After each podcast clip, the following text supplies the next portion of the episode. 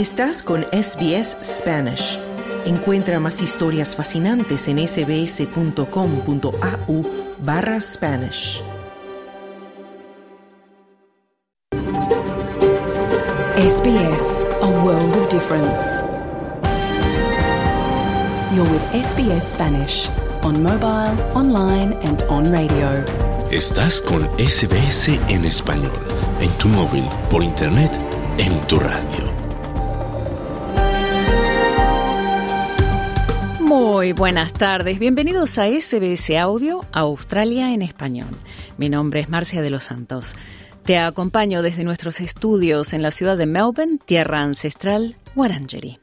SBS reconoce la conexión continua e inquebrantable de los pueblos aborígenes e isleños del estrecho de Torres con sus tierras. Hoy en el programa hablaremos de la crisis de alquileres en Australia, tras un nuevo informe que indica que muchos australianos están sacrificando productos esenciales para pagar el alquiler. También hablaremos de la inauguración del nuevo centro del Instituto Cervantes en la ciudad de Melbourne, que con Sydney ya son dos las ciudades en Australia que cuentan con esta reputada institución de nuestra lengua. Y más adelante en el programa conversaremos con un ingeniero civil mexicano que trabaja para una de las grandes compañías de construcción de infraestructuras en Australia sobre el progreso del famoso Westgate Tunnel en Melbourne, entre otros temas. Pero antes, vamos con Noelia Blasco y el boletín de noticias de este martes 30 de enero de 2024.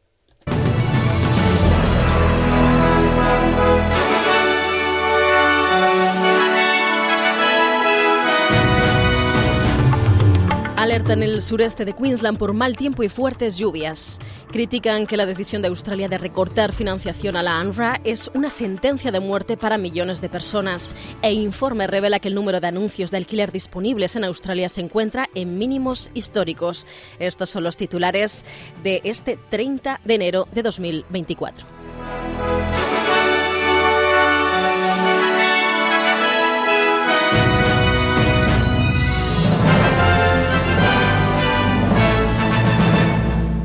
Comenzamos contándoles que los servicios de emergencia continúan trabajando mientras la lluvia sigue azotando el estado de Queensland con múltiples llamadas de ayuda en todo el sureste del estado. Los bomberos rescataron a 13 personas mientras las aguas crecían en las regiones de Moreton Bay, Somerset, Lucky Valley y Darling Downs.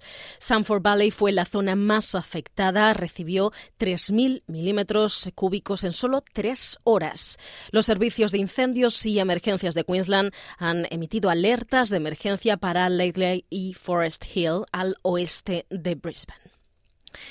Y por otro lado, una de las principales organizaciones de ayuda humanitaria de Australia pide al gobierno australiano que restablezca de inmediato la financiación de la UNRWA, afirmando que la decisión de retirar el apoyo a la Agencia de Naciones Unidas es una sentencia de muerte para millones de personas.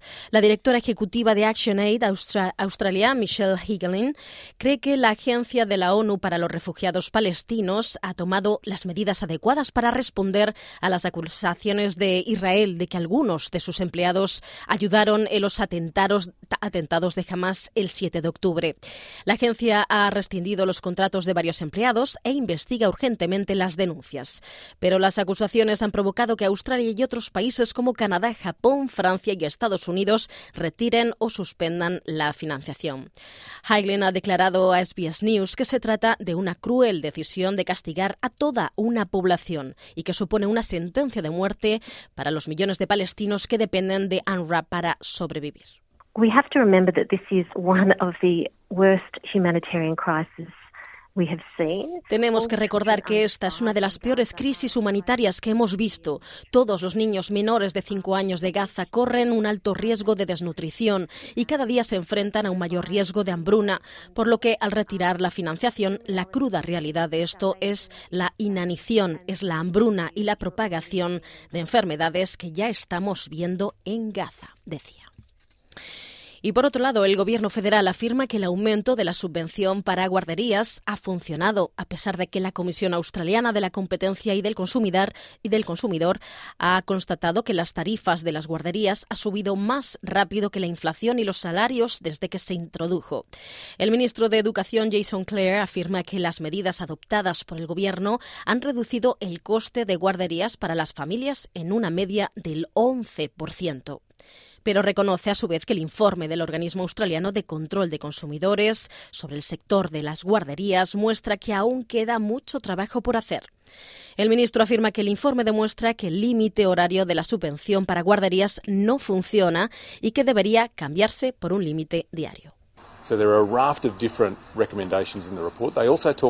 Extra el informe contiene una serie de recomendaciones. También habla de lo que podemos hacer en los lugares donde no hay guarderías.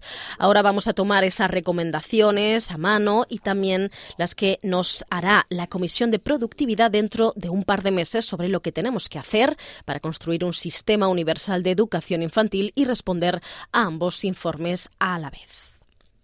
Y un nuevo informe revela que el, número de anuncios de alquiler disponibles se encuentra en mínimos históricos, mientras que los costes de alquiler siguen disparados en Australia. El informe de alquileres PropTrack eh, muestra que los listados en eh, la web realestate.com alcanzaron un mínimo histórico en diciembre, situándose un 30% por debajo de la media mensual de la década anterior. El precio de los alquileres se disparó debido a la gran demanda de propiedades restringidas y de alquiler medio. En la web aumentó un 11.5% interanual hasta los 580 dólares. Ese crecimiento en 2023 eh, siguió siendo inferior al del precio del alquiler en 2022, cuando los precios aumentaron más de un 15%. Y por otro lado, varios transeúntes ayudaron a salvar la vida de una mujer atacada por un tiburón en la bahía de Elizabeth, en el puerto de Sydney. Los paramédicos acudieron al barrio del centro de la ciudad después de que la mujer de unos 20 años fuera mordida por un tiburón toro en la pierna. Sufrió una gran pérdida de sangre y fue trasladada al Hospital St. Vincent en estado crítico. Georgia vive en Elizabeth Bay y declaró a The Channel 7 que fue una de las primeras personas en llegar al lugar de los hechos. My wife's a vet and she um, basically bandaged it up.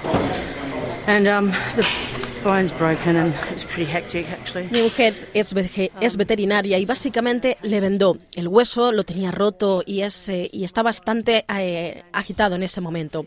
Pero parece estar bien, ha estado muy conmocionada. La víctima la mantuvimos caliente y mi mujer básicamente la vendó para detener esa hemorragia.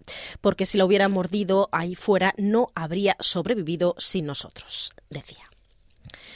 Y por otro lado, se ha dado luz verde a la temporada de caza de patos en el estado de Victoria, a pesar de que una investigación, perdón, a pesar de que una investigación liderada por los laboristas propuso su prohibición. En agosto, la investigación pidió que se prohibiera la caza recreativa de patos en todos los terrenos privados de Victoria a partir de 2024. Sin embargo, el gobierno rechazó esa petición y optó por introducir sanciones más estrictas, controles de cumplimiento y formación a partir de 2024. El ministro de Actividades Recreativas, Steve Dimopoulos, afirmó que los eh, detalles debían concretarse, pero que se centrarán en mejorar el bienestar de los animales y la concienciación sobre el patrimonio cultural aborigen. Y la oposición ha dicho que la tercera fase de recortes fiscales del Gobierno es una maniobra cínica de cara a unas elecciones parciales, pero los independientes afirman que han visto un amplio apoyo a la legislación modificada. La diputada independiente Zoe Daniel afirma que indexar los tipos impositivos para evitar el aumento de los tramos podría ayudar a Australia a largo plazo, combatiendo la excesiva dependencia del impuesto sobre la renta y los ingresos procedentes de recursos naturales. Daniel no declarará su posición oficial mientras la consulta esté en curso, pero asegura que hay un amplio apoyo de reformas renovadas del Partido Laborista. La diputada independiente Kate Cheney, por su parte, también respaldó los nuevos recortes de la tercera fase en general y afirma que las políticas deberían cambiar según las circunstancias. Pero la senadora de los Nationals, Bridget McKenzie, ha dicho que al programa Today del Canal 9 que la oposición necesita ver más detalles antes de comprometerse y sugirió que las reformas están destinadas a ganar votos en Dunkley, donde se celebrarán las elecciones parciales el 2 de marzo. We are absolutely committed to those structural changes. This fundamentally turns those on its head and means Australians will be paying. Estamos absolutamente comprometidos con los cambios estructurales. Esto les da la vuelta y significa que los australianos pagarán 28.000 millones de dólares más durante la próxima década de lo que habrían pagado si se hubiera mantenido la legislación. Si van a echar por tierra tu propia integridad de la forma en la que lo han hecho el primer ministro para ganar unas elecciones, nos corresponde a nosotros hacer lo correcto, ver los detalles y dejar clara nuestra posición. Lo que haremos absolutamente es eso antes de las votaciones. Y un grupo de trabajo federal ha revelado que incluso la mera amenaza de competencia en el sector aéreo puede contribuir a reducir los precios de los billetes. las primeras conclusiones del grupo de trabajo sobre competencia muestran que los pasajeros de líneas aéreas pueden esperar para eh, pagar la mitad por un billete en una ruta en la que hay tres compañías rivales disponibles en comparación con una. El viceministro de Competencia Andrew Lay ha declarado que la falta de competencia en el sector de la aviación es problemática en un país tan extenso que depende tanto del transporte aéreo. Y por otro lado, los datos publicados por la Comisión de Productividad muestran que el número de aborígenes isleños del estrecho de Torres que mueren bajo custodia policial se ha duplicado desde 2007. La tasa global de muertes bajo custodia policial, tanto de indígenas como de no indígenas, es la más alta en los últimos diez años. Pero los indígenas representaron una cuarta parte de los fallecimientos entre 2022 y 2023, a pesar de representar solo el 3% de la población nacional. El informe no revela si las muertes se produjeron en estrecho contacto con los agentes, como en una comisaría o en un vehículo policial o en eh, operaciones relacionadas con la custodia. Para obtener ayuda culturalmente apropiada sobre una serie de cuestiones, incluida la, la salud mental, llame al 13 Jan, teléfono 1392 76, el número de Aboriginal Consoling Service. Por otro lado, el Gobierno federal ha anunciado su asociación con Australia del Sur para construir en Adelaide 40 viviendas culturalmente apropiadas para ancianos aborígenes. La aldea se, construirá en Wariparinga, un lugar de importancia cultural para los Karna, con una subvención de 3 millones de dólares del Fondo Nacional de Infraestructuras de Vivienda.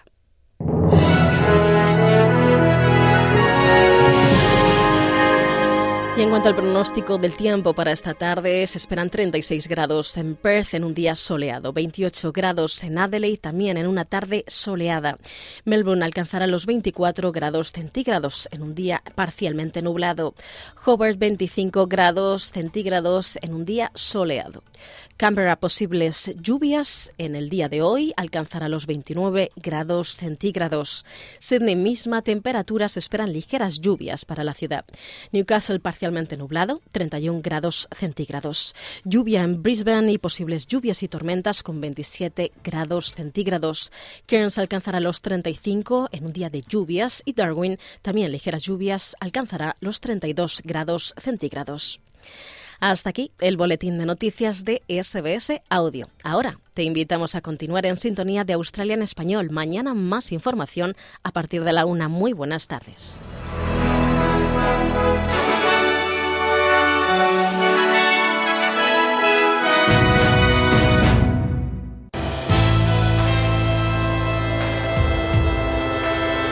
Bienvenidos.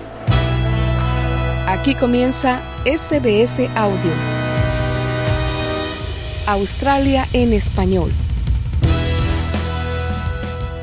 ¿Qué tal? Muy buenas tardes. Bienvenidos a una nueva edición de SBS Audio Australia en español. Te acompaño desde nuestros estudios en la ciudad de Melbourne, tierra ancestral Wurundjeri. Hoy en el programa te contaremos sobre la inauguración del Instituto Cervantes de Melbourne, que tuvo lugar en las instalaciones de la Universidad de RMIT organizada el lunes por la noche y sobre la oferta de clases que comienzan esta semana. Y más adelante en el programa conversaremos con un ingeniero civil mexicano sobre el progreso de una de las obras más importantes de Melbourne en estos momentos, el Westgate Tunnel, entre otros temas. Pero antes, esta tarde, en el programa, vamos a hablar de la crisis de los alquileres, que en los últimos meses se agudizó en toda Australia, con un alza de los precios y una persistente escasez de propiedades para alquilar sin precedentes. Mi nombre es Marcia de los Santos y esto es SBS Audio, Australia en Español.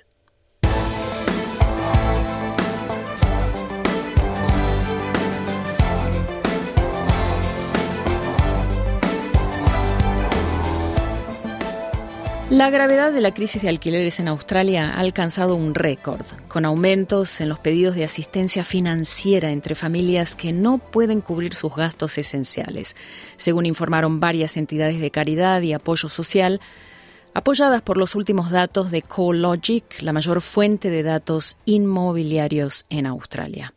CoreLogic afirma que la gravedad de la crisis de alquileres en el país ha alcanzado un récord por el aumento vertiginoso en el precio de los alquileres residenciales en todo el país, que en promedio ahora cuestan más de 30 mil dólares al año. El informe también destaca el problema generado por la escasez de viviendas públicas para alquilar, cuyo suministro ha disminuido a lo largo de los años, aumentando la presión sobre el mercado de alquiler privado. La jefa de investigación residencial de CoreLogic, Eliza Owen, cita una serie de factores que están contribuyendo al aumento de los precios de los alquileres.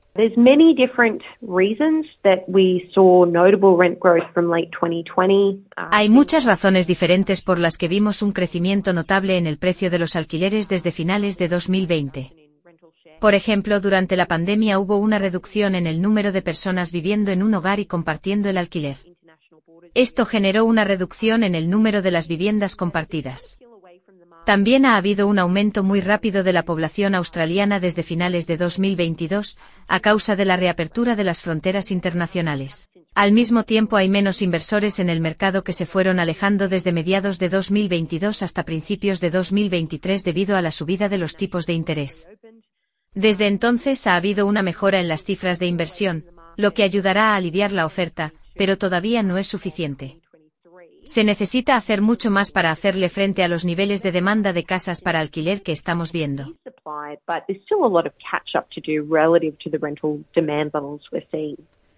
Según el informe de CoreLogic, el precio promedio de una casa para alquilar alcanzó los 600 dólares por semana en diciembre de 2023, comparado con 437 dólares por semana en agosto de 2020. Sydney es la ciudad más cara de Australia en materia de alquileres. Están pidiendo en promedio unos 745 dólares por semana. La segunda ciudad más cara del país es Canberra, donde un alquiler cuesta en promedio unos 651 dólares por semana, seguida de Perth con 630 dólares por semana. Una familia promedio ahora está usando casi un tercio de sus ingresos para pagar el alquiler, lo que representa un aumento significativo comparado con lo que pagaba en 2020.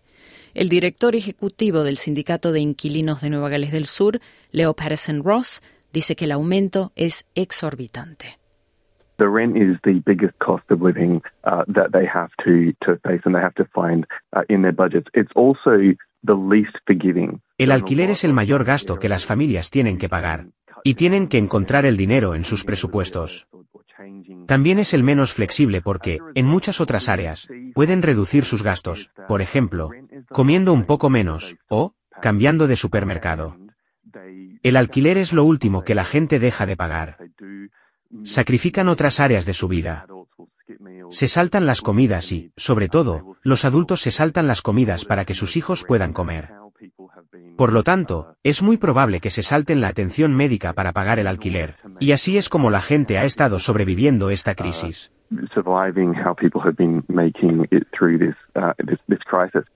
Ross agrega que el aumento del precio del alquiler que comenzó después de COVID ha afectado la calidad de vida de muchos habitantes, ya que la situación está obligando a las personas a, sacrificar gastos importantes. Para Eliza Owen de CoreLogic, la solución no es tan simple.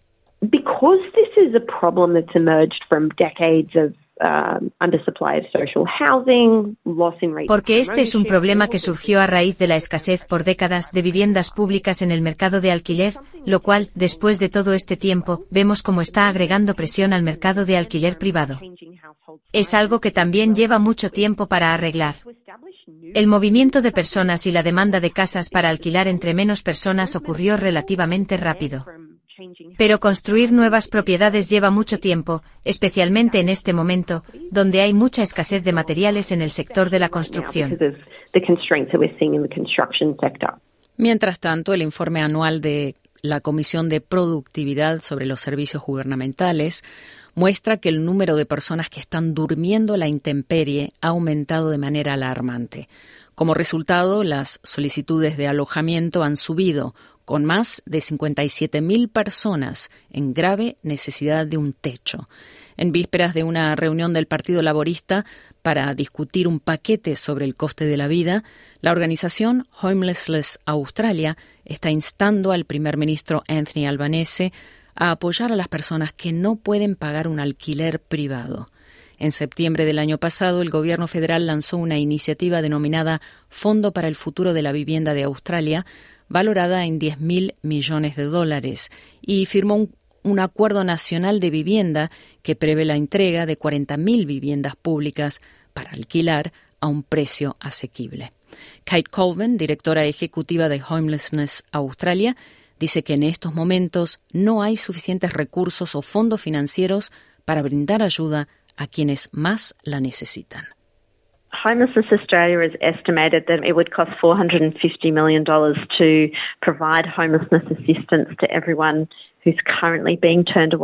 Nuestra organización ha estimado que costaría 450 millones de dólares proporcionar asistencia a personas sin hogar que están siendo rechazadas en todas partes, o para enfrentar el aumento en el número de personas que necesitan ayuda en la actualidad.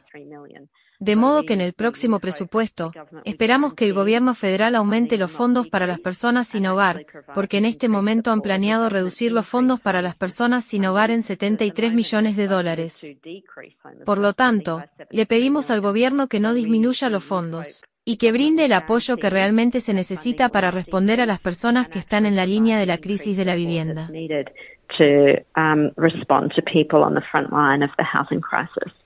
Por su parte, la directora ejecutiva de Mission Australia, Sharon Callister, dice que se ha vuelto casi imposible ayudar a las personas vulnerables a encontrar un alojamiento seguro y digno, porque simplemente no hay viviendas.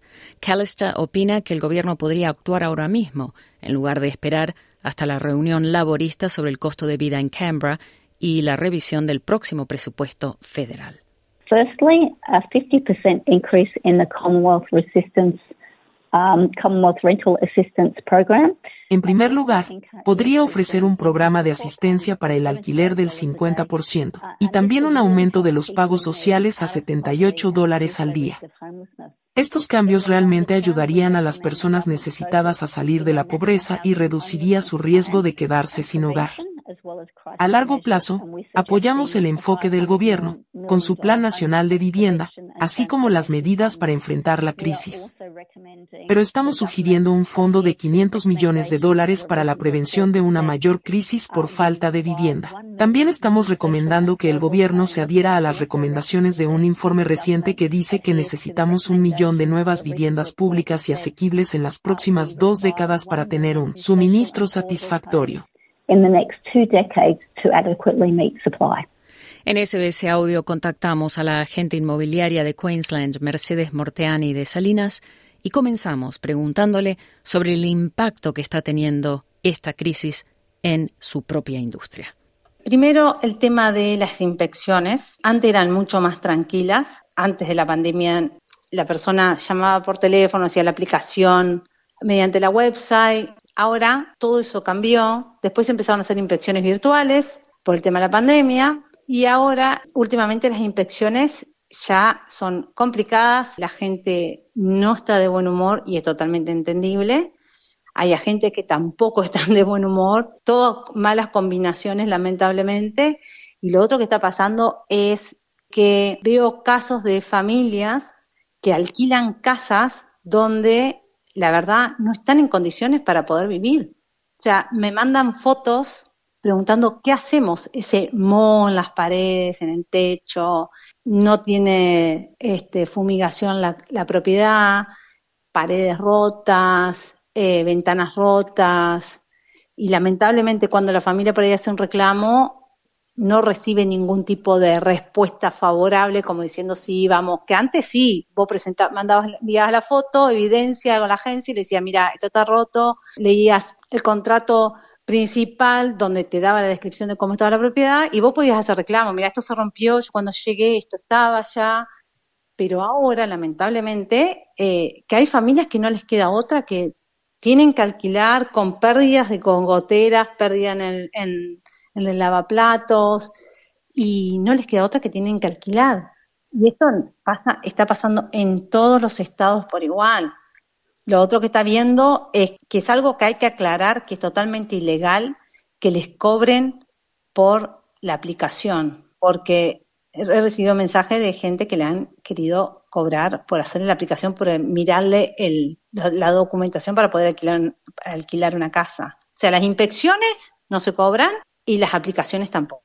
La gravedad de la crisis de alquileres en Australia no es un tema nuevo. Según los últimos datos de CoLogic, que es una mayor fuente de datos inmobiliarios en Australia, la crisis ha alcanzado un récord con un incremento vertiginoso en el precio de los alquileres residenciales en todo el país. ¿Qué desafíos específicos enfrenta el mercado de alquiler en ciudades como Brisbane, Sydney, Melbourne, Canberra? Sí, lamentablemente en Sydney el vacancy rate es de 1.2. Estaba más bajo y ahora aumentó un poco, pero lo que están cobrando por habitación es muchísimo. Son subalquilan las habitaciones y lamentablemente los que pagan esto son los que están desesperados por poder alquilar una habitación debido a la gran crisis que hay y muchas veces terminan más de 10 personas en una casa, que es lo que se está pasando. Y cuanto más ofrece, obvio que es el ganador. Y lamentablemente está pasando en toda Australia, pero Sydney, Canberra, en Brisbane, lo que se está viendo también son las colas de familias o de parejas intentando ingresar a un Open for Inspection y son alrededor de 30, 40 y es extremadamente exigente el perfil que están exigiendo para poder aplicar. ¿Qué tipo de perfil están pidiendo? Perdón, Mercedes. Lo que normalmente se piden son los bank statements, los recibos de sueldo, eh, eh, contratos de trabajo, los que se ven más complicados, como que están en el mercado, eh, que serían los que menos posibilidades tienen, son los que tienen visa porque uno cuando va a alquilar no quiere alquilar una propiedad por tres meses o por seis meses, la quiere alquilar por long term. Y el tema es que muchas veces hay familias con visas de estudiantes que eh, lamentablemente no tienen la misma oportunidad que tiene una pareja que es residente o que está con una visa temporal, porque también te piden, eh, si uno es extranjero, aparte de la documentación que uno debe presentar, debe presentar la visa. Y lamentablemente cuando presentan visa estudiante, ahí es como que no pasan los filtros en algunos casos. Convengamos que Australia tiene la ley de antidiscriminación, no se puede discriminar ni en el caso que tengan mascotas, porque también el tener mascotas muchas veces afecta. Hay algunos estados que no te permiten alquilar una, una casa con, con mascotas.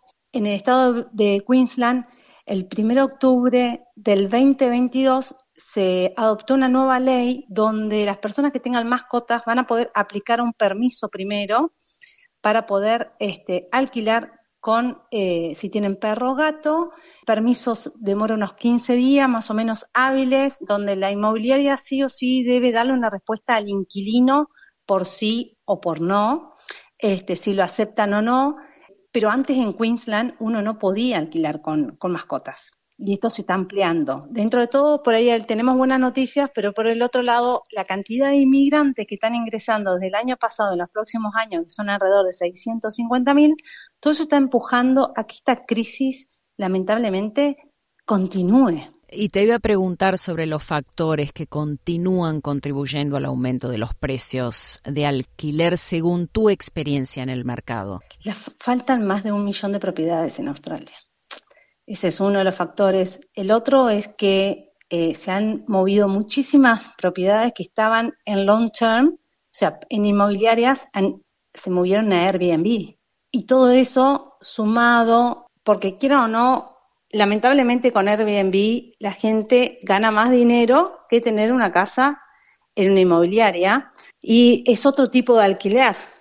Entonces, esto también está produciendo un hueco. En Nueva York lo prohibieron Airbnb. Y acá se está viendo, todavía no está claro, pero salió algo en las noticias, que quieren como regular el Airbnb en Byron Bay, en Nueva Gales del Sur. Eso se está tratando, porque son muchas las propiedades que se han movido. Y todo eso produce que lamentablemente sea difícil poder encontrar un lugar para vivir. Y más cuando las familias tienen niños que necesitan estar cerca de las escuelas por el tema del catchment area. Entonces todo eso se complica. Si no tienen movilidad o tienen un solo auto, mamá y papá trabajan, necesitan, este, si el transporte no está cerca, es toda una combinación de diferentes factores que lamentablemente también la gente se está moviendo más afuera de las de las capitales centrales. Por ejemplo, como en Melbourne, se están moviendo lejos de la ciudad porque también el tema de los precios. En algunos lugares han subido más del 13%. Supuestamente en Queensland el aumento de alquiler se da una vez cada seis meses en Queensland y en Western Australia, y en los otros estados es una vez al año, pero esto no estaría pasando. Mira, los alquileres aumentaron más de un 2.5 en el trimestre de junio del año pasado, y anual el aumento fue mayor al 6.7, según la HBS, ¿no? Del último informe que tuvo. La capital, por ejemplo, de Brisbane aumentó un 8,9, en Perth un 8,2, en Sydney un 7,3, Harvard fue el que menos aumento tuvo, fue un 2.9, pero los aumentos, y esto está, eh, lo que está provocando es que lamentablemente el costo de vida, prácticamente el salario de la familia, está ocupando la mitad del salario para poder pagar el alquiler. Que es el caso de muchas personas con préstamos hipotecarios también. Sí, ese es el tema, que ahora están mejor los que están pagando hipoteca que los que están alquilando. Ahora se cambió el papel porque el alquiler no tiene tope. Eh, Antonella Marcorella está en conflicto ahora, que es la CEO de Real Estate Institute of Queensland. Está en conversaciones y hay varios economistas que están diciendo que no pueden ponerle un tope, que los ministros no pueden poner un tope a la suba de alquileres, que no pueden eh, frenar los precios. Pero bueno, esas son las últimas eh, informes que hemos recibido, lo que trabajamos en, en, este mercado, y, está, y lamentablemente eh, se ve complicado en todo, en toda Australia y hay mucha gente desesperada por alquilar, por conseguir un lugar.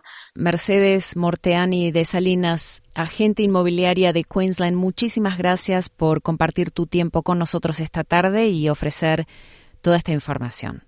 No, muchísimas gracias a vos, Marcia, y a la gente que esté alquilando, les recuerdo que está eh, la website, el Residential Tenants Authority, que está en todos los estados, que es eh, la entidad que los va a ayudar si tienen algún conflicto con gente inmobiliario y es totalmente gratis, tienen información, toda la información que necesitan ahí.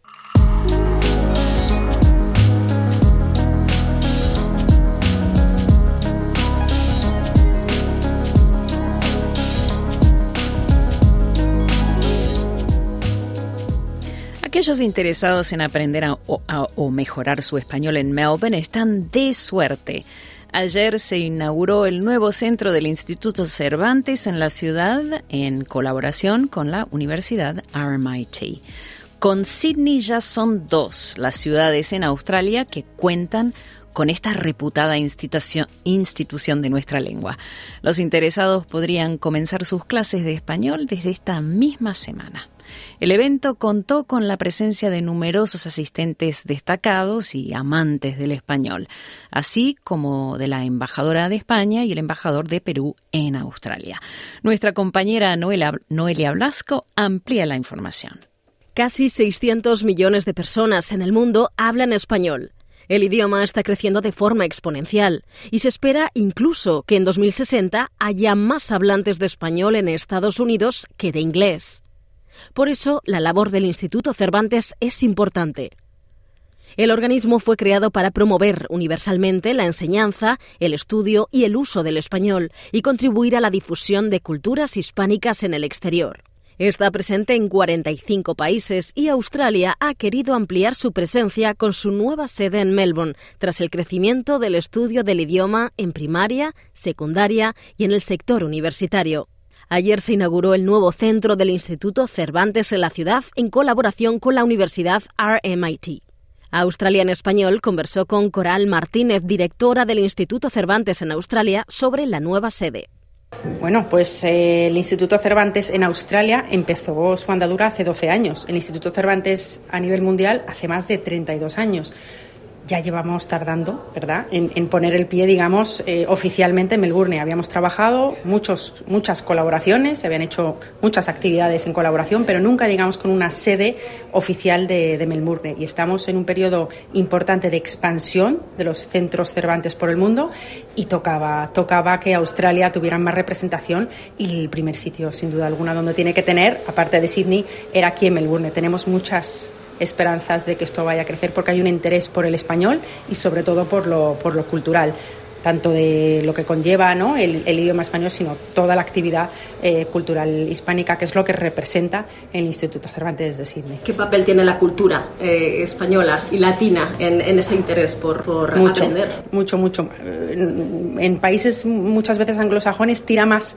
en un primer momento la cultura, la parte cultural, y luego la parte del idioma, porque cuando se habla inglés muchas veces no se tiene la necesidad, digamos, imperiosa, urgente de aprender otra serie de idiomas. Entonces, aquí, en Australia, y en concreto en este centro neurálgico de la cultura, eh, sin duda alguna la cultura tiene un papel muy importante. Por eso vamos a tener, además de actividades de, clases de español online eh, y aquí en las nuevas instalaciones, vamos a tener un, elenco de actividades culturales que vamos a hacer eh, de la mano de, nuestros colaboradores que proceden tanto de las embajadas hispanohablantes como de las empresas y del sector de las artes. ¿no? ¿Qué idea lleváis? ¿Cuándo empezar? ¿Cómo va a ser el proceso de comienzo? Imagino que poco a poco, porque todos los comienzos son complicados. Los comienzos son complicados y además empezamos pues con los medios que tenemos, eh, pero empezamos, pisamos fuerte en Melbourne porque vamos a empezar ya. Es decir, esta actividad del Open Day es una inauguración oficial con unos representantes de, eh, vamos, de, calado y es un orgullo tener aquí a representantes, eh, como vamos a ver en, la, en, la, en el acto de inauguración, y la actividad académica empieza mañana. La embajadora de España en Australia, Alicia Moral, y el embajador de Perú, Vitaliano Gallardo, se mostraron orgullosos de representar el español como lengua de hermanamiento entre España y Latinoamérica. Estoy muy orgullosa y, la verdad es que eh, orgullosa y muy contenta como embajadora porque uno de los objetivos, de mis objetivos como, como embajadora aquí en Australia es precisamente promover la lengua española y la cultura hispánica, española, hispánica en Australia. Y creo que con este pie que pone el Instituto Cervantes en Melbourne, pues lo vamos a conseguir aún más. El Instituto Cervantes en Sydney ya tiene una gran actividad eh, eh, cultural y académica y, la actividad que tienen online, por supuesto, también llega a otros rincones de Australia, que es un país inmenso, pero estar en Melbourne, bueno, qué duda cabe que va a contribuir enorme, de una manera enorme a, a promover ver la lengua española y, la cultura y la visibilidad, en este caso hablo por España, la visibilidad de, nuestro país eh, aquí en Australia. Hoy vengo muy feliz. Quiero enfatizarlo y quiero decirlo porque esta es una ventana que el español nos ofrece gracias a España, a muchos de los países que compartimos este elemento central de nuestra cultura, que es nuestra lengua común. El español nos ayuda a todos ayuda a España a mostrar su modernidad, sus libertades, su democracia, a nosotros también nuestras culturas antiguas, originarias, que se expresan a través del español y se dan a conocer por el mundo. Y más aún la historia que permite construir los migrantes españoles aquí y los migrantes que hablan español en Australia. El idioma es parte de su manera de preservar esas raíces y aquí les brindamos la oportunidad de poderlos transmitir a sus hijos, cosa que no se produjo en el pasado, darles en estas instalaciones una idea de orgullo, de pertenencia y de que hacemos presencia y somos parte de la historia moderna y multicultural de Australia. Las clases de español de todos los niveles y del actual trimestre comienzan esta misma semana. La directora del instituto, Coral Martínez, recuerda cómo se puede inscribir un usuario a la oferta educativa. El Instituto Cervantes en Melbourne comenzará con clases de todos los niveles, por las tardes sobre todo, los días entre semana y por las mañanas los sábados. Continuaremos con el variado, digamos, elenco de clases que tenemos ya en formato en línea, a las que por supuesto también se pueden sumar los alumnos de Melbourne. Y repito también que será de todos los niveles de español. Eh, los datos de contacto están en la página web del Instituto Cervantes Sydney, Sydney Melbourne, eh, y se pueden inscribir ya sea contactando con nosotros por teléfono, por correo electrónico o en nuestra propia página web en la que uno se puede apuntar directamente en nuestros cursos. Empezarán las clases del trimestre actual en esta misma semana eh, y continuaremos, por supuesto, durante todo este año con la previsión de clases de español de todos los niveles en nuestro centro de Melbourne y en nuestro centro de Sydney y también en formato en línea. SBS en español en tu móvil, internet y en tu radio.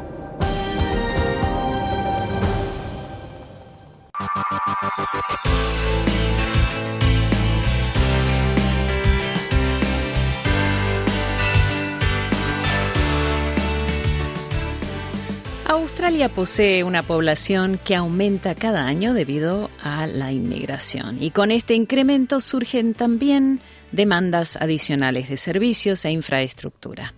Carreteras, hospitales, escuelas, túneles, aeropuertos, líneas de tren, tranvías o metros son algunos de los grandes proyectos de infraestructura que se realizan constantemente en las diferentes ciudades australianas con la intención de facilitar los traslados y disminuir los tiempos de desplazamiento, acercar los servicios del Estado a las personas, ofrecer mayor conectividad, entre otros beneficios. César de la Cruz es un ingeniero civil mexicano que trabaja para una de las grandes compañías de construcción de infraestructuras en Australia. En estos momentos trabaja en la realización del Westgate Tunnel en Melbourne. Entrevistado por nuestro compañero Claudio Vázquez, César comienza contando cómo es trabajar en un gran proyecto de infraestructura. Dentro del proyecto participan eh, el sector público y el sector privado. Dentro del sector público está el gobierno y sus distintos niveles, ya sea federal, estatal o los gobiernos locales, los councils. Y pues dentro del sector privado estamos eh, nosotros, pero también está el cliente que va a ser el dueño del bien al final de la, de la construcción y quien lo va a operar para recuperar su inversión. Y también participan otras empresas más pequeñas que son las contratistas, participan agencias consultoras de diseño, de geotecnia y también participan otras disciplinas, el sector de finanzas, el sector ambiental, eh, los oficiales de permiso, seguridad. Entonces, hay muchísimas, muchísimos puntos de vista, muchísimos participantes en, un proyecto de, de, esta magnitud, pero yo te puedo contar un poco mi perspectiva como ingeniero civil, en el que yo participo con la empresa principal de eh, construcción. Y te puedo comentar que los grandes desafíos que, que se presentan, y creo que esto aplica para mucho o para todos los proyectos de infraestructura, es tratar de mantener la construcción con los tiempos, con la calidad y con el costo planeado. Obviamente el, factor de tiempo es, es, crítico que tengas una buena planeación, que tengas gente con experiencia que te pueda plantear cómo y cuánto tiempo va a durar el, proyecto y también eh, gente que pueda responder a esos cambios que no se tienen esperados, ya sea por viento, por muchísimos factores. La calidad, pues sí, a veces para, por tratar de, de encontrar alguna reducción económica, ya sea en un bien, ya sea en los contratistas, ya sea en, en algunas áreas del proyecto, eh, la calidad se puede llegar a comprometer, lo cual, pues, para eso existen distintas especificaciones y distintas normas australianas en las que te piden un mínimo de calidad para poder considerarse como adecuado y, que también que el, cliente y el, y el gobierno te lo, te lo paguen y te lo acepten.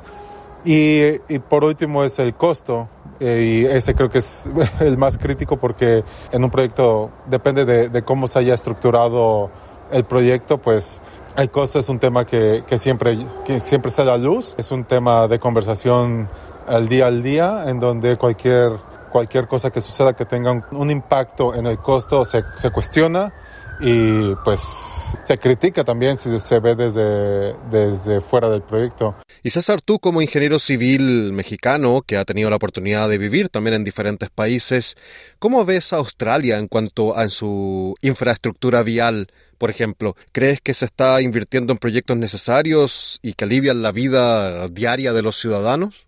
Sí, yo siento que la infraestructura vial en Australia es muy buena siento que los proyectos que han estado implementando o los que se están implementando son, son adecuados. Australia internacionalmente es usado como un caso de éxito en temas de asociaciones público-privadas, que es un esquema financiero en el que se permite la participación del privado para construir infraestructura pública, obviamente con sus peajes y sus formas de recuperar su inversión pero durante estos análisis o durante la planeación se hacen, sí, análisis costo-beneficio, de factibilidad, donde se demuestra que eh, los, los proyectos y los, lo que se va a construir es realmente necesario. Ahora, yo comparándolo un poco con México, siento que eh, aquí las, no sé, las carreteras, ya sea en la zona urbana, eh, están, están muy buenas.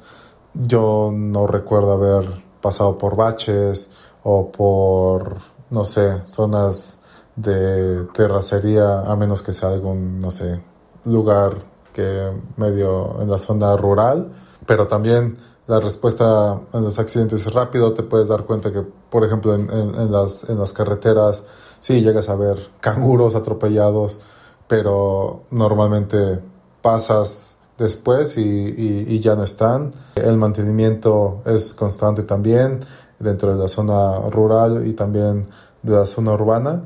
Obviamente puede ser mucho mejor la calidad que se tiene en Australia, pero para mí yo siento que es, que es muy buena en general. Y bueno, últimamente el rubro de la construcción está sufriendo diversos problemas, desde la falta de mano de obra al encarecimiento de los materiales y también en los retrasos en, las entregas ¿no? de material desde el exterior. ¿Ustedes en, en la compañía para la que trabajas han sufrido problemas de este tipo? ¿Y hay alguna solución probable para aliviar esta carga?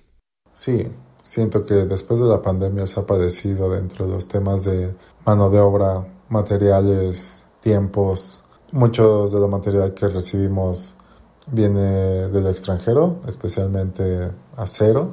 La mano de obra no ha tenido un gran impacto con nosotros en cuanto a mano de obra que está en la obra como tal, operadores, labor, porque mucha de, esa, de ese personal es, es local, pero los recursos humanos que vienen calificados o como profesionistas, ingenieros, contadores, eso sí se ha padecido un poco porque pues muchos que residían aquí o estaban en un tema de visa o temporalmente pues prefirieron regresarse a esos países durante la pandemia. En cuanto al tema de la solución, no me atrevería a tal vez tocar mucho ese tema y preferiría dejárselo a la gente que se dedica a eso, pero nosotros normalmente tenemos alternativas y materiales que permiten sustituir a los que se tienen presentados o a los que se usan normalmente para poder proceder y, que el programa no se, no se detenga. Entonces, aunque tengamos ese tipo de problemas, siempre se trata de tener una, siempre hay una alternativa una solución. Y César, finalmente, desde tu punto de vista personal, aunque como ingeniero civil, ¿crees que hay algún proyecto necesario o que aún no se ha construido en Victoria y que esté en vías de construirse? Mucho se habla, ¿no?, de la línea de tren hasta el aeropuerto, pero quizás también puedan ser, no sé, carreteras urbanas o algún otro tipo de proyecto vial. Por el momento, yo creo que los proyectos que ya están mapeados en este momento para los próximos 5, 10, 15 años son útiles y necesarios. Por ejemplo, te puedo comentar que hay un proyecto del tren suburbano que conecta desde Cheltenham, pasa por Box el aeropuerto, eh, Sunshine y me parece que termina en Werribee. Ese se va a desarrollar en los próximos 15 o 20 años, me parece. Va a ser por diferentes etapas, la etapa del este, del norte, la etapa del aeropuerto y la etapa del oeste. Y se van a estar haciendo poco a poco. Hay una, hay una página, hay un gran programa en Victoria que se llama el Big Build, en donde se pues conjuntan y se presentan todos los, los proyectos que se están haciendo aquí en Victoria. Y también fuera de Victoria hay una página que se llama Infrastructure Pipe Pipe, donde te muestra cuál es el estatus de todos los proyectos que están en Australia, no nada más de construcción vial, pero también de, no sé, si son plantas solares, eólicas, si son proyectos fuera de o en el mar, si son hospitales, cárceles, escuelas, y ahí te permite tal vez ver un poco de lo que te estaba comentando de esta planeación que empieza muchísimos años antes de lo que empieza la construcción y pues ya está ya está mapeado por ahí por en algún lado que tal vez no se ha asentado como tal o tal vez no se ha presentado y no ha llegado obviamente a los medios de comunicación pero ya ya hay un proceso iniciado en algunos de ellos Escuchaban al ingeniero civil mexicano César de la Cruz, entrevistado por nuestro compañero Claudio Vázquez.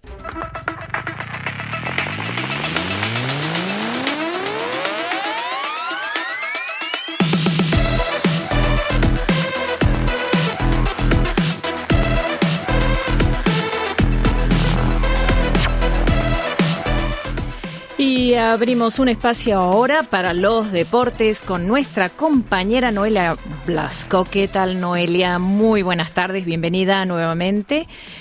Comencemos con fútbol. ¿Qué te parece? y los resultados, los resultados del preolímpico sudamericano. Eso es. Vamos con Venezuela. La anfitriona venció este lunes por un gol a cero a Colombia para seguir con las esperanzas de clasificarse para la fase final del preolímpico sudamericano. Recordamos, será en París en 2024, pero para avanzar tendrá que derrotar este jueves obligatoriamente al Brasil de Hendrick y John Kennedy.